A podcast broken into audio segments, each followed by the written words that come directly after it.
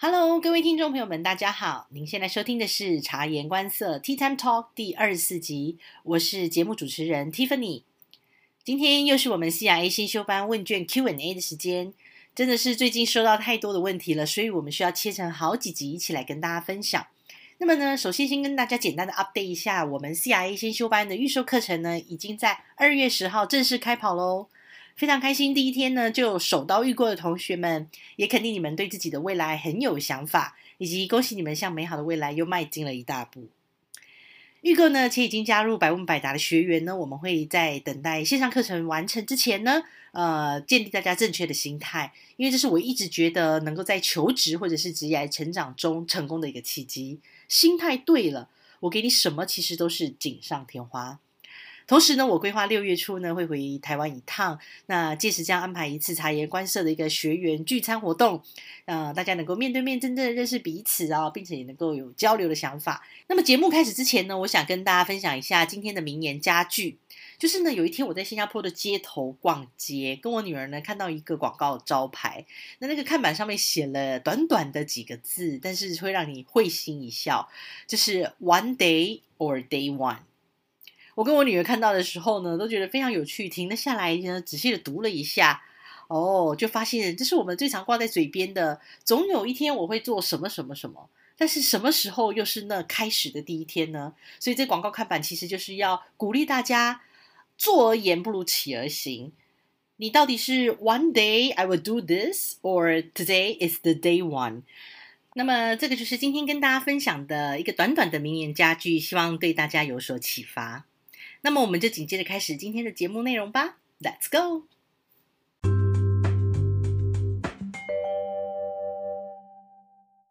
好哦，那我们就紧接着接续上一次没有完成的问题。接下来这一题呢，是有朋友提到说，呃，具体对此工作的资讯了解不够完整，担心不能够胜任，以及之前有收到面试的邀请哦，研究护士的职缺，但是因为薪资以及交通的关系，没有正式的前往面试，呃，希望能够给他一点方向。OK，在这个部分的话呢，我想鼓励各位哦，就是大家要先了解一下自己的目标是什么。如果你的目标呢，其实是想要。呃，规划想从 CRA 这个角色开始的话，吼，你可以想想看自己缺乏的是什么部分，然后自己的优势在哪里，所以一定要先从履历来开始着手，先把自己的学经历整理一下，吼。如果其实你已经掌握有直接可以成为 CRA 的优势的话，我会建议你把履历重新撰写，把你的优势哈凸显出来，而且把它丰富起来。那这样子，你可以先试图丢丢看 CRA 的相关工作。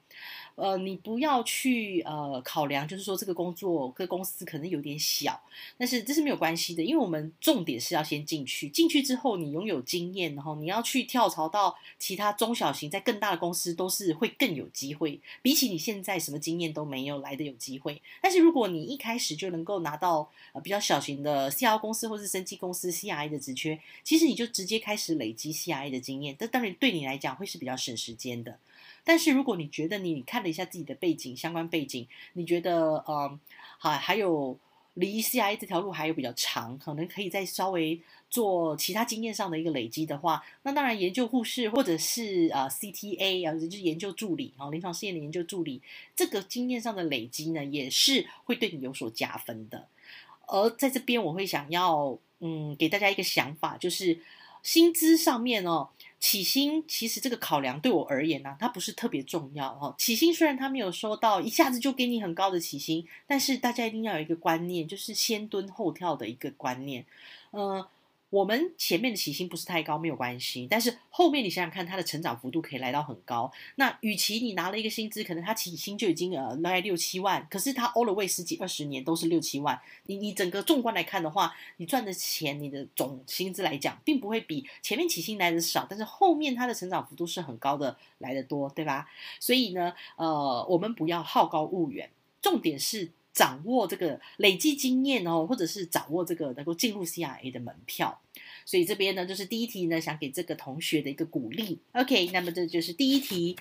下一点提到是否需要具备专业证书或相关工作经验。OK，对于呃找 CIA 这个工作哈，并没有要求你一定要有相关的证书。所以，如果你现阶段其实是属于在准备转职中，然后或者是你要准备进入这个产业的话呢，你有相当的时间，你可以做一个规划，这绝对对你面试来讲是可以加分，也可以有助于你对于临床试验产业的了解。比如说，你可以去先去获取呃获取这个。GCP 的相关证书、临床试验相关的课程，或者是你有完成哪些课程呢？记得在你的履历上面把它列出来，这些绝对都是一些加分的选项哦。另外呢，相关的工作经验会不会加分呢？当然是绝对有的。比如说，呃，你有做过送审相关的工作，或者是你有在 IRB 工作过，亦或是你现在在呃医院端当助理，可是你有协助你的医师哦做一些医师启动的一些案件。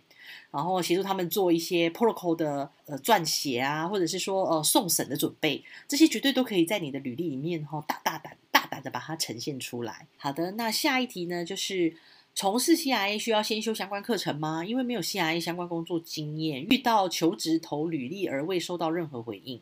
OK。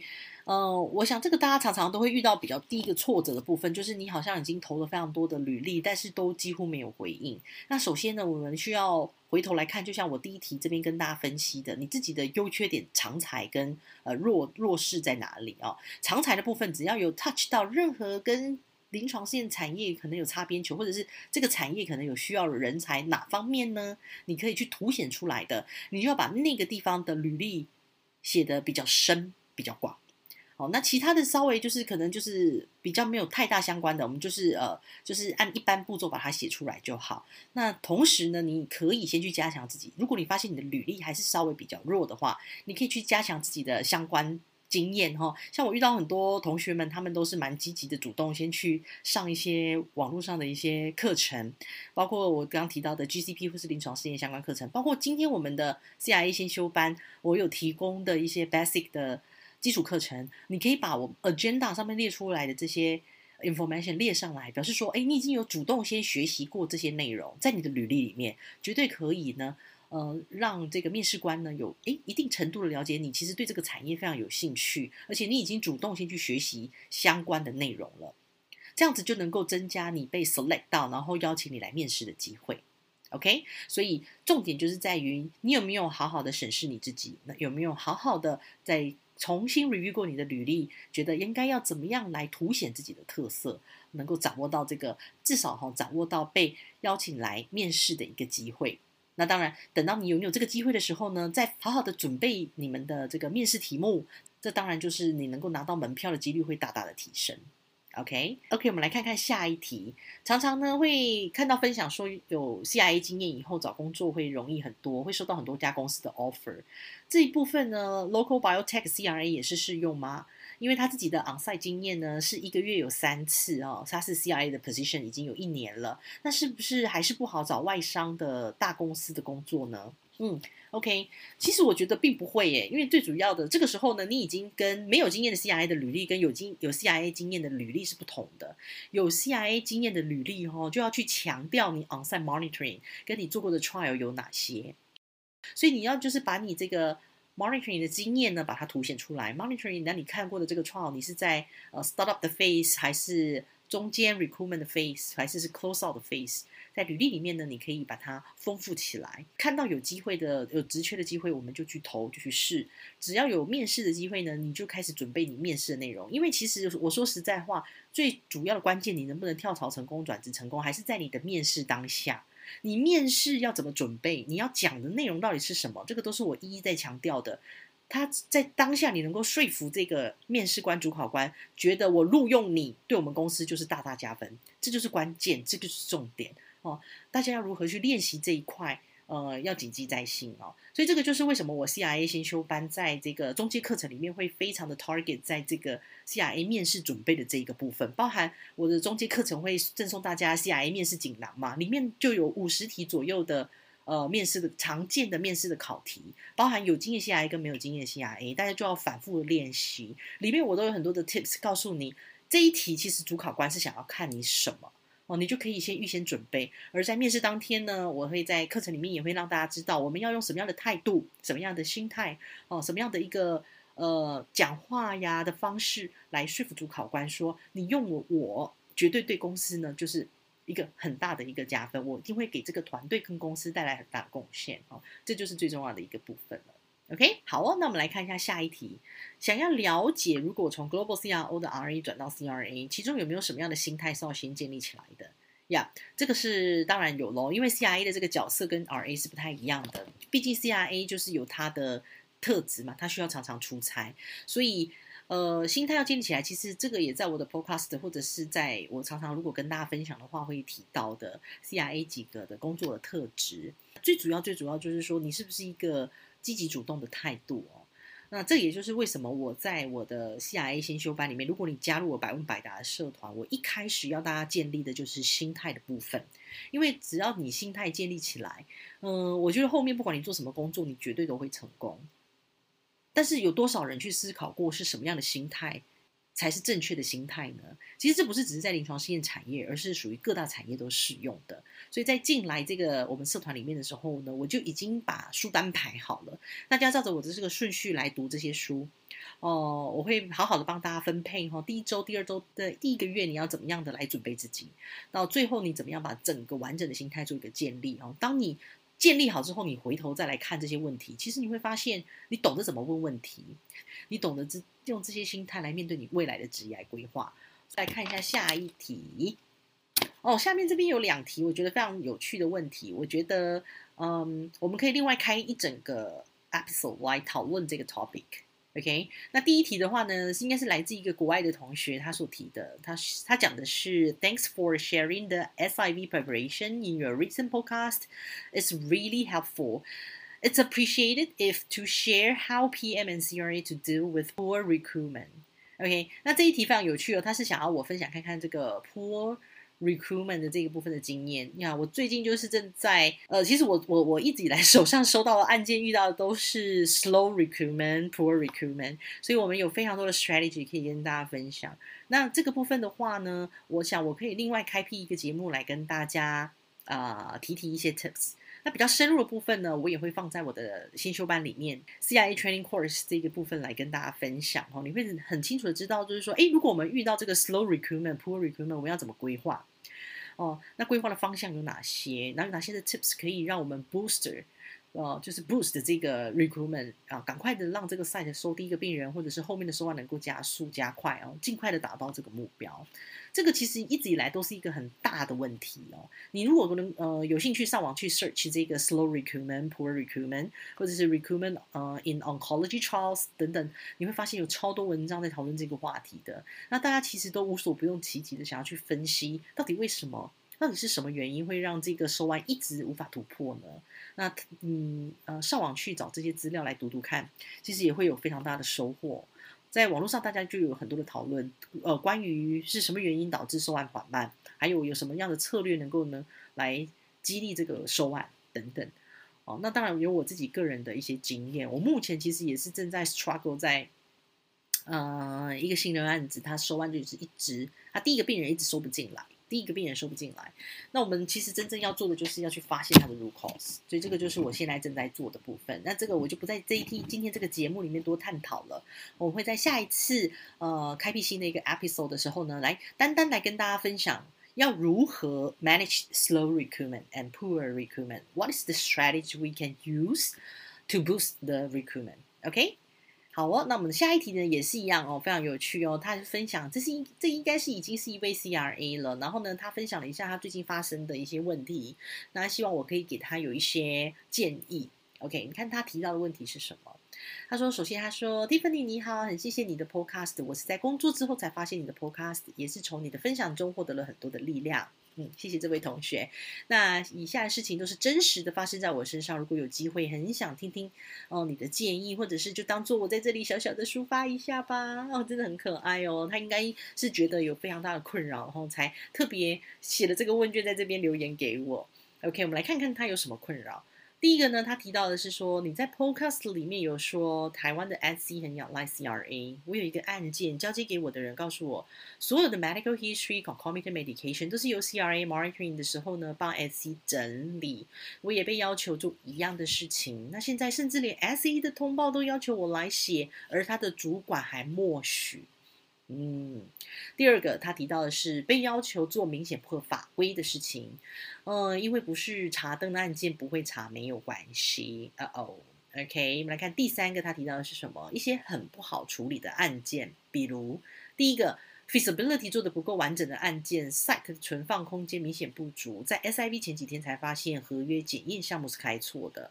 第二点，时程非常赶的案件，只有一个时间准备 SIV，而且呢是一个相对复杂的医材案。虽然呢医材已经上市，但是文件以及 protocol 都相当复杂。厂商一边给文件，一边改他们的文件，所以呢，其实啊，他都觉得准备的很辛苦。那以上这些事情是产业的常态吗？请教 Tiffany 有没有遇过类似的情形？有没有什么呃相对应的建议呢？OK，我觉得这个 CRA 所问出来的问，真的是真真实实，每天哈可能常常会发生的。所以你问我有遇过吗？呃，有的，我有遇过，呃，类似啊，但是可能没有像他第一题这么严重了哈。那还有时间很赶啊，这些事情其实我都有遇过的。这些其实老老实讲哦，如果你临床试验做的够久的话，呃。更复杂的事情都会遇到，而且临床试验最特别的地方就是你其实很难预期，呃，今天或明天它会发生什么新的事件，或又或是你本来预期它应该要照你的剧本发展，但它就是不是从这个不是照着这个剧本来发展，到最后你的心态呢就会调整成，不管它发生什么事，我都可以很平静的面对。嗯，所以这个地方呢，我想最重要的还是我们要建立一下我们呃成为一个 CIA 嘛，哈，我们 CIA 的一个正确的心态是什么？当你有一个正确的心态的时候，你要带给大家的是一个正确心态的影响力，而你要去影响别人建立正确心态的时候，你又该掌握要什么样的一个 communication 的技巧呢？也是非常重要的，因为你要。注意哦，我们不能够用这个 criticize 的方式哦来跟，就是会跟人家，比如说是 challenge 别人，因为真的让人家感受呢就不是很好。所以在这个 communication skill 上面呢，我也希望所有的 CRA 都能够掌握，这样子能够让你在沟通跟人家讨论事情，或者是说你想要表达一个正确的事情，能够对把这个事情完满的解决有很大的帮助。OK，所以这个呢，我也会另外开辟一个 episode 来跟大家呃聊聊、分享看看哦，来剖析一下这一题啊，然后希望也对这位 CRA 有所帮助，那同时能够帮助到其他可能有类似状况的 CRA 的朋友们。好，OK，那我就不在今天的这一集的节目呢多做讨论了，我们就来看一下还有没有下其他的什么问题呢？呃，其他我们在问卷里面还有看到朋友们提出来是说他想知道有没有日本的药厂缺 CRA 或是 SC，OK，那当然是有的呀，呃，只是说日本这一块是比较难打入的，如果你。对于日文是一窍不通哦，那是不太可能去日本做临床试验的。在做临床试验的过程中，你常常会遇到的是日本，它是自己独树一格哦，因为它很多东西就是都要。呃，translate 到日文，他说的东西都是用日文来做 submission，所以有时候他们日本就必须要有一整块哈，呃，独立的的团队来做临床试验，比较少跟我们其他的 global 的团队一起进行哦。所以我其实说实在话，我一直以来的合作过程中都没有遇到日本的 CRA 耶，我只有遇到日本的 CRA 在参加我们一些。呃，可能是 department meeting 的时候，他们会来分享一下他们的工作的经验。那时候我听到的时候，其实觉得蛮 surprise 的，因为他们的文化跟我们相当不同。当然有可能那是好几年前，but 我觉得也不会说修改太多啦。以前呢，他们就是说，他们 CRA 为了要请 PI 签一个文件哦，他们必须要亲自下去，你不能够请快递寄过去，然后呢，请助理让医生签名，而是要亲自搭着他们的高铁。到了医生的旁边，然后这样子好像你知道吗？非常尊敬的半蹲半半蹲半跪的方式，然后请这个 PI 把这个文件签好。我那时候听到的时候，真的觉得很惊讶。我觉得如果我们不是不适应于那个文化，我们其实很容易就是踩到人家文化上的地雷哦。所以大家一定要特别注意，一定有日本相关的职缺，呃，但是现在呢，如果你没有身份，你语言不通，其实基本上要应征其他国家的职缺是是很困难的。好，那我可以跟你知道，你知道的是各个国家绝对都有职缺，你要去哪里找呢？当然不可能一零四嘛，一一零四是否台湾的，你就可以在 LinkedIn 上面找。像我也曾经有被 Hey hunter 问过，说有没有兴趣到日本去当，呃，我我有点忘记那时候他是邀请我去当 PM 还是 CRA，但是他需要 relocate 全家 relocate 到日本。那不可能嘛，我不可能呃全家搬过去日本，尤其是我们对日文根本就一窍不通，我们只会简单的那种哦嗨哟，阿里亚多口塞马斯这种，根本没办法在那边生活，就只能讲英文。那相信这样子去工作，其实也会蛮 suffer 的，嗯。所以这个是第一个跟这个这一题跟大家分享啊。下一题呢提到的是工作的门槛会不会太高？OK，这一题 也问的挺好的。工作的门槛会不会太高？那就是要看你对于门槛太高的定义是什么。那如果你要说 in general，大家来看 CIA 产业哦，CIA 这个 position 的门槛会不会太高？老实讲，它的确是对它的门还是相对比较窄一点，不是说大家想要 apply 就马上可以过。比如举例来说，门槛很宽的，可能是你要 apply 一些呃呃，比如说服务业哦，它可能是比如说。啊，Seven Eleven 的门市店员哦，或者是说一个听写的专员，然后他可能就是听然后打字这样子，那他的门槛或许会比较低，他可能不要求你有特殊的背景、特殊的学经历，但是在 CIA 或者是甚至是如果你是护理师、药师，一定要是相关科系毕业嘛，哦，然后甚至。护理师、药师都还要拿到执照，但是 CRA 不用有特别的执照，但是它有相对应的背景，跟它有一些 basic 的要求哈。那所以这一些都是会让这个门槛呢拉高的主要的原因哈。所以呃，门槛会不会太高，还是要看你个人呃的背景，你觉得这样子对你而言是不是太高？嗯，But in general，它的门是比较窄一点，是真的。OK，好，那下一题呢是。呃，这个朋友问到说，你是否会推荐亲友参加此行业？OK，我的答案是绝对会的，因为我从我刚 join 当 junior CI 的时候，我就有发现到这个公司这个工作的好，以及我了解到这个工作可以给我带来的成就感哦，以及。它符合到我个人的这个最高愿景嘛？那所以，我很快速的我发现这些特点之后，我就有分享给我的同学，我大学的同学。那时候他找我吃饭，我就跟他分享。那他也是被我呃就这样子分享完之后，他觉得他也很有兴趣，就这样 join CRA。到现在，他其实非常的有一次，我想我在我的这个我在我的试听课程里面有分享到。就这个同学在我生产第二个宝宝的时候呢，有来跟我打个招呼，然后呢，他特别跟我提到很感谢我当初有跟他分享 C R A 这个工作，让他呃，等于是说是是带他入门了。呃，我当然不是说介绍他工作，但是我告诉他这个工作的好，让他去思考这个工作。然后呢，他去丢了履历之后，也顺利的进来，到现在呢，也是一个 project manager。那他非常 enjoy 这个工作，也是相当满意相对应的薪水哦。所以我不只跟我的朋友、同学还有家人推荐过，那我自己的老公也是被我推荐进来的，不是吗？那现在也是工作的很愉快啊。所以如果又问我会不会推荐大家进来呢？当然会喽。那就是为什么我要做这个 podcast 以及呃建立这个 CRA 先修。班来呃，想要推动这个产业，希望能够呃培养更多优秀的人才，而不是总是找不到 CRA。OK，那么下一题呢？同学问到的是，想请问今天如果只有两个职缺职位选择的时候，会建议在 CRO 公司担任 CTA、CRSC 再转职 CRA，或是直接选择药厂的 CRA 呢？哦。那当然，如果你有办法选的话，当然是直接选 CRA 咯，这就不用多考虑了，因为你可以节省 CRC 或者 CTA 的时间，直接从 CRA 开始来学习。哦，这个这个，我想是蛮明显，我就不多做解释。OK，下一题呢？他问这个朋友问到的是产业的获利模式。哦，so cute，产业的获利模式啊。那看你是问 CRO 公司还是药厂哦？药厂它的获利模式就非常的简单哦，它就是它的产品上市之后，它就是要来推广它的产品，不管是一个呃药品哈，或者是一个医疗器材，甚至是一个新的呃医疗技术，嗯，它可能有呃相对应用电子电子机器人技术啊，或者是什么的，嗯，它就是要去推广到各大医院里面，那它去贩售这些产品，就是它的获利模式。那如果是 C R 公司，它的获利模式就是提供服务。哦，他们会是接这个药厂或生技公司 outsource 给他们的案件。那当然，我们赚取的 CRO 公司赚取的就是这些 service fee 咯，就是他们会 sponsor 会 pay by task 啊，你的哪一个 task 完成之后呢，他们会付多少的费用？这个就是最主要 CRO 的一个获利模式。OK，OK，下一题呢？嗯，OK，最后一题，呃，问到的是说，如果想要在产业中升迁，是否需要具备研究所的学历？通常哪方面的学科背景对这个产业是比较有帮助的？在产业中升迁，绝对没有要求你一定要有研究所的学历。当然，研究所的学历或许会加分。嗯，看不同的公司，他们会有一些加分。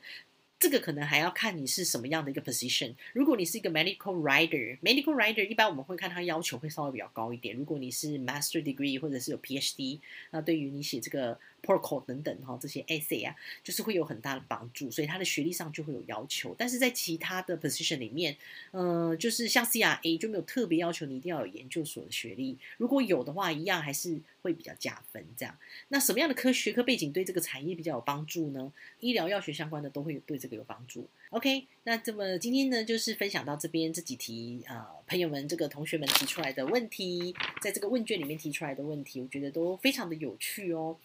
OK，那希望今天的 Q&A 呢对大家有帮助。有任何的问题呢，也欢迎呃留言或者是私信给我。那我会找适合的时间呢来跟在 Podcast 里面跟大家分享。那最后呢，还是要提醒大家，我们的 CIA 新修班已经在二月十号正式开始预售喽。所以有兴趣的朋友呢，赶紧填好你的问卷，留下你的 email，我会把这个试听的课程跟整个预预购的一个说明。寄给大家，嗯，等到你听完了这整个的说明之后呢，有兴趣就可以直接购买，然后加入我们的呃临床试验百问百答的社团喽。好，那我们今天的节目就到这里，我们下次再见喽，拜拜。